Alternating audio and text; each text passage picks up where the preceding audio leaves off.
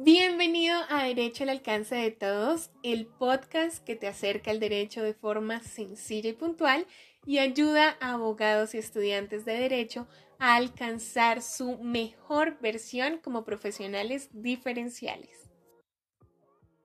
En este primer episodio te hablaré de cinco puntos que todo abogado debe tener presente, que son el resultado de discusiones con varios colegas, y que cuando los entendí y adopté,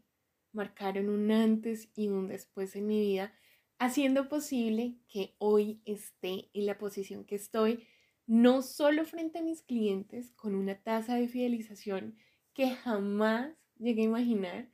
sino frente a ti que me has acompañado desde el inicio de este sueño. Y lo hago desde el corazón, esperando que te sean tan útiles como a mí y que te permitan llegar a donde deseas en tu ámbito profesional. El primer punto está dirigido especialmente a los nuevos abogados, a los recién egresados y a todos los colegas que se ven muy jóvenes, pero que seguro servirá a todos y es, si te subestiman de entrada, déjalos viendo hacia arriba la salida. Si te subestiman de entrada, déjalos viendo hacia arriba la salida. Creo que no me equivoco si afirmo que a todos nos ha pasado que por alguna característica palpable o visible de primera mano nos subestiman como profesionales. Y claro, eso no es agradable, pero es un arma que debemos aprender a usar a nuestro favor y es supremamente efectiva porque cuando nos subestiman no esperan que respondamos de forma sólida suelen confiarse, hacer lo mínimo y ahí es donde vamos a dar respuesta a esa minimización y lo debemos hacer de forma tal que al culminar la diligencia, independientemente de cuál sea, nos estrechen la mano con dignidad y nos vean como pares o mejores por nuestra excelente gestión. Y esto te lo digo desde la experiencia porque no han sido ni una ni dos las veces que me han subestimado por ser mujer en ciertos asuntos y por ser joven en otros, pero ha sido totalmente gratificante cuando tras una diligencia esa persona se aproximó a decir algo positivo, a retirar esas palabras iniciales, porque no reaccioné a su minimización desde lo visceral, sino que dejé que mi gestión hablara por mí. Y eso lo que hace en el otro es sentar una base de respeto y reconocimiento del profesionalismo y con esto no quiero decir que terminarán pensando que somos grandes dioses y nos van a idolatrar, no. A lo que voy es a que la forma en la que damos manejo a esa subestimación hace que el otro pueda desdibujar esos prejuicios o predisposiciones y al final puede que uno termine siendo muy cercano a esa persona como colega y en otros casos llegar a entablar una amistad muy buena porque el respeto y la admiración son la base de una relación interpersonal sostenible y sólida. Así que la próxima vez que te subestimen, recuerda dejarlos viendo hacia arriba a la salida y tener la compostura para estrechar la mano de quien inicialmente te minimizó. El segundo punto es reconocer la importancia de la red de apoyo entre colegas. No sé si a ti en la facultad te decían que todos somos competencia y que hay que ser agresivos, pero esto de forma negativa, y que teníamos que estar siempre encaminados a atacar al otro, de buscar cómo sancionar la tarjeta de la contraparte y mil cosas más, pero eso en realidad solo muestra carencia y falta de perspectiva, porque si bien somos muchos abogados, cada quien tiene su nicho, sus habilidades diferenciales, su plus, y para todos hay espacio. Entonces, cuando dejamos de lado ese discurso tan dañino que nos venden y empezamos a ver a los colegas como pares y podemos apoyarnos unos a otros para ser mejores, para tener mejores resultados, porque, queridos colegas, por más que estudiemos, no, no las sabemos todas. Ninguno de nosotros tiene la verdad absoluta en su mente, ni conoce toda la doctrina, ni toda la jurisprudencia, ni tiene una técnica jurídica perfecta y actualizada en sintonía con las nuevas tendencias y contextos que se presentan, ni sabe todo sobre estrategia de negociación, etc. Y debemos ser capaces de reconocer eso, de admitir que aunque seamos expertos en algunos campos, siempre hay cosas que aprender y mejorar y que sobre eso que somos tan buenos,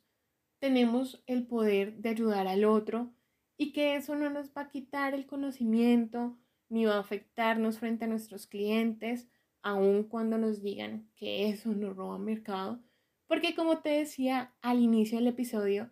estos puntos han sido definitivos para lograr la fidelización de mis clientes y tú también lo puedes lograr. Entonces, ábrete a la idea de formar una red de apoyo entre colegas, de ser capaz de pedir ayuda sin egos de por medio, de recibir la retroalimentación, de ayudar al otro de forma respetuosa y de ejercer la profesión lejos del viejo estereotipo que dicta que somos enemigos y que no podemos ser solidarios como gremio.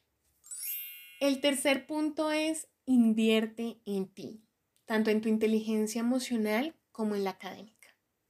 Invierte en ti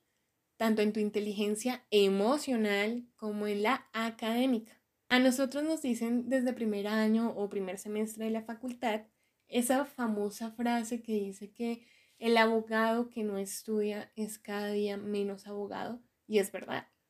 Pero ningún abogado es integral si deja de lado su inteligencia emocional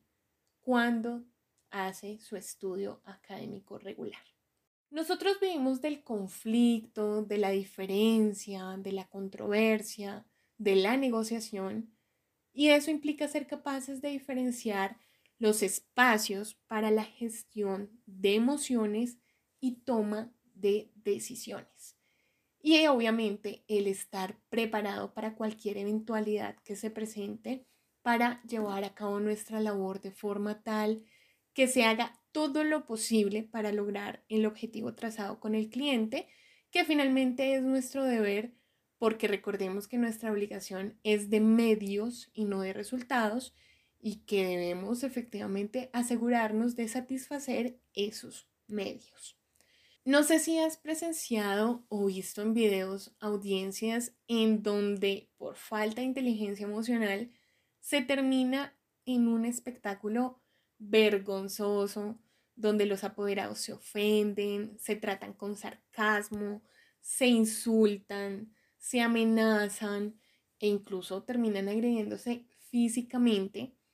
Y esto también se extiende con las autoridades y los clientes. Y si tú no has sido testigo, quizá te suene extraño o distante, pero es más común de lo que piensas. De hecho, creo que en Discovery si no estoy mal, hay un programa dedicado a esos momentos en los que las personas pierden la compostura en las audiencias, pero no estoy segura, así que si sabes cómo se llama, déjalo en los comentarios, por favor. Así quien no lo conozca y quiera verlo puede buscarlo. Retomando, quiero recordarte que en nuestro Estatuto del Abogado, la Ley 1123 del 2007, están consignadas estas conductas como faltas y nos llama a dirigirnos y referirnos de forma respetuosa a los clientes, colegas, autoridades, so pena de la sanción disciplinaria correspondiente y penal cuando sea el caso. Así que ya sabes, invierte en tu inteligencia emocional, así como lo haces en la académica. El cuarto punto es dar valor a tu tiempo y tu trabajo como abogado y no regalar ni abaratar el trabajo. Este punto es fuente de discusión en varios escenarios porque la costumbre, una mala costumbre debo decir, ha hecho que muchos abogados ofrezcan servicios jurídicos gratuitos para la captación de clientes, especialmente cuando se trata de consultas jurídicas.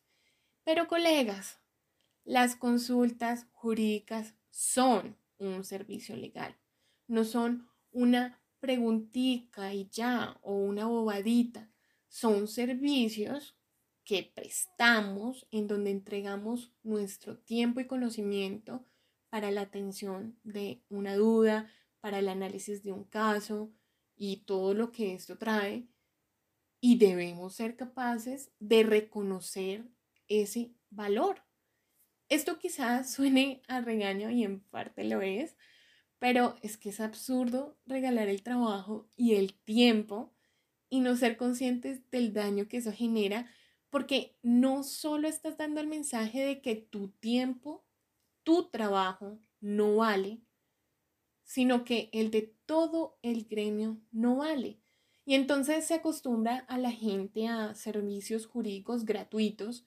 y luego se ofenden si van con un abogado que sí reconoce su valor profesional y les cobra por su trabajo.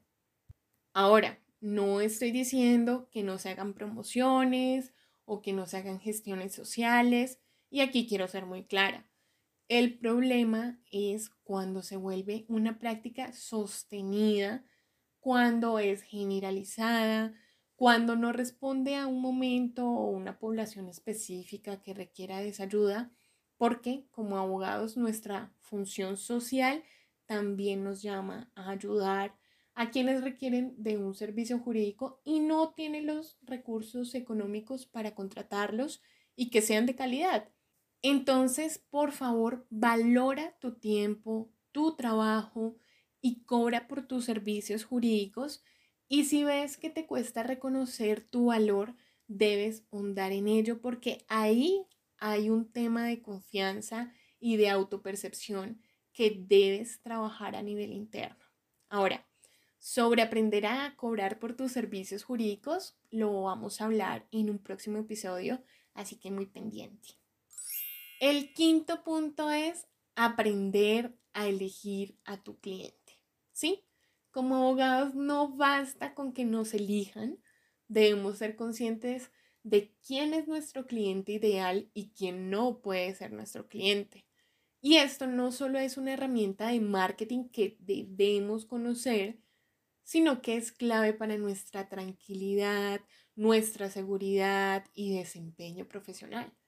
Si me sigues en Instagram, abogadosnp, has visto el post y probablemente estuviste en el en vivo sobre las red flags de potenciales clientes que debes tener presente para decir que no o para pensarlo dos veces cuando te quieren contratar.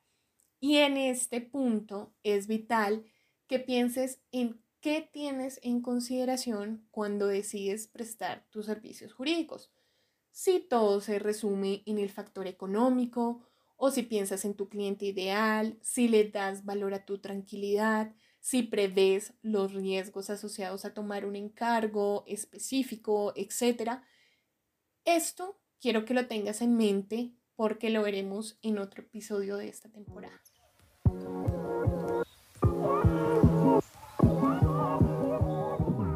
Hasta aquí hemos visto como puntos clave el transformar la subestimación de la contraparte en estrategia jurídica, el reconocimiento de la importancia de la red de apoyo entre colegas, la importancia de invertir en educación emocional y académica, el reconocer el valor de tu tiempo y tu trabajo y aprender a cobrar tus servicios, el aprender a elegir tu cliente y aquí va un punto extra. Aprende sobre planeación estratégica para hacer que el recurso más valioso que tenemos, que es el tiempo, sea muy bien aprovechado y reemplaces la hora nalga por la hora productiva. O sea, aprender a gestionar tu tiempo para que cuando estés trabajando en realidad seas productivo. Porque el tiempo es lo único que no se recupera en la vida y por eso debemos darle el valor que merece. Gracias por llegar hasta aquí, espero que te haya gustado este episodio y si fue así, te invito a que lo comentes, lo califiques y compartas, ya que seas parte de esta comunidad. Así que te espero en Instagram abogadosnp para información jurídica sencilla y puntual en las diferentes áreas del derecho y en YouTube Derecho al alcance de todos en donde encontrarás videos explicativos de temas legales. Nos vemos en unos días. Te habló Verónica Laverde.